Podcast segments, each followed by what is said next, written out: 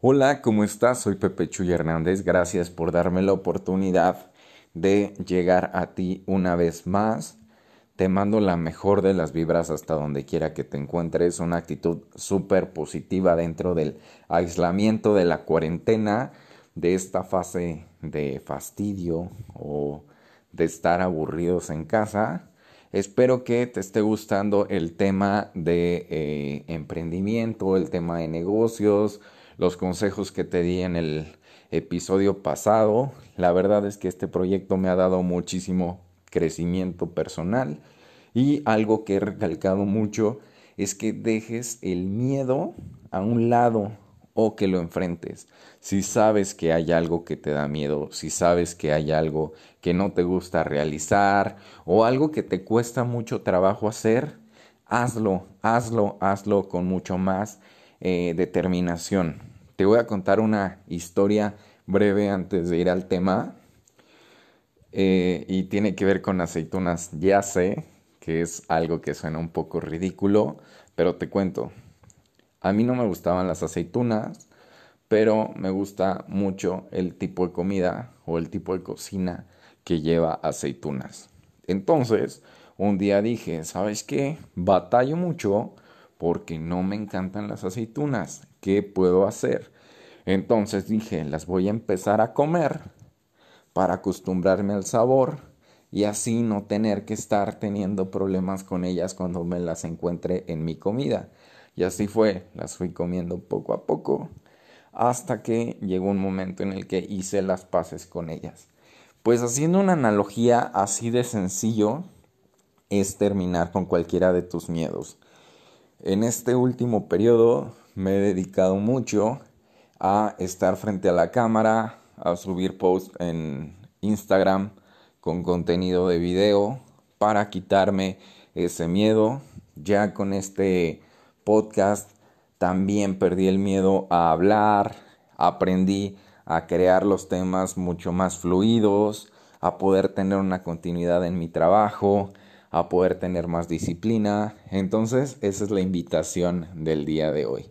Y vamos al lío. El tema de hoy es que varios de ustedes me han comentado que, que si les puedo explicar la diferencia entre un freelancer y un emprendedor. Y por supuesto que sí. La diferencia es muy sencilla y tiene que ver con una cuestión de autogestión, de mentalidad y de ambición, en el buen sentido. Un freelancer es aquella persona que tiene una, digamos, idea de negocio o sabe realizar alguna actividad que puede vender. Esto simple y llanamente es que puedas ganarte el dinero a través de lo que tú estás haciendo. Vamos a poner el ejemplo de un diseñador gráfico que dice, ¿sabes qué? Yo hago logotipos, hago invitaciones, hago todo este tipo de trabajos, tengo mi cuenta de Facebook, me meto a los grupos y ahí empiezo a identificar clientes, hago publicidad, entonces espero a que me contacten y cobro por lo que me pidan. Así de sencillo pero este tipo de personas trabajan por su cuenta, trabajan solos, ¿va? Esa es la tendencia de un freelancer. Ahora, ¿cuál es la mentalidad de un emprendedor? Un emprendedor pretende tener una idea innovadora de negocio en la que en la primera fase va a ser partícipe, es decir, va a ser autoempleado, pero está completamente apegado a la idea de hacer que su emprendimiento o negocio crezca, ir incorporando eh, fuentes de trabajo, es decir, una plantilla a su negocio para posteriormente llegar al objetivo de que éste sea autosuficiente y él pueda o ella pueda ir a cazar más oportunidades de negocio. Es decir, la fase final de su negocio es que llegue a ser una empresa. ¿Va? Entonces es sencillo. Ahora, un emprendedor ¿Puede ser freelancer? Sí.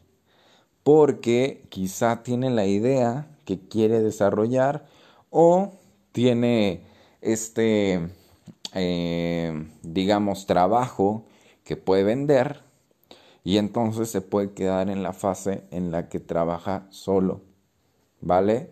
En la que se autogestiona y tiene el control absoluto sobre todo lo que está haciendo, sobre los productos o servicios que ofrece. ¿Un freelancer puede llegar a ser emprendedor? Por supuesto que sí. Cuando un freelancer se ve en la necesidad de decir, sabes que ya no puedo con el trabajo, ya me di cuenta de que estoy, eh, no sé, como fuera ya del límite, ya necesito que alguien me ayude. Entonces empieza a incorporar gente para que le ayude y esto ya se convierte en un negocio más grande que en cualquier momento, si sigue con el mismo flujo, se va a terminar convirtiendo en una empresa. Entonces, esa es la diferenciación entre uno y otro. Claro que hay muchas condicionantes, claro que hay muchas más cuestiones que intervienen en el proceso, pero en pocas palabras, así podemos identificar y así podemos separar a uno de otro. Este episodio va a ser muy cortito, pero espero que de verdad te decidas a hacer algo diferente y sobre todo, como te he dicho, respeta a los demás, eh, cualquier cosa que los demás quieran hacer, mientras sean felices y tú también, que no te importe porque luego la, la negatividad se apodera de nosotros y nos termina afectando. Soy Pepe Chuy Hernández, gracias por escucharme. Espera el episodio número 30 y sígueme en mi Instagram. Gracias, bye.